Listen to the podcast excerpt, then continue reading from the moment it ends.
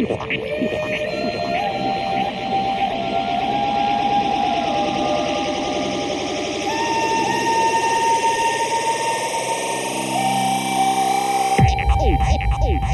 first beat that's right on time, right on time, right on time.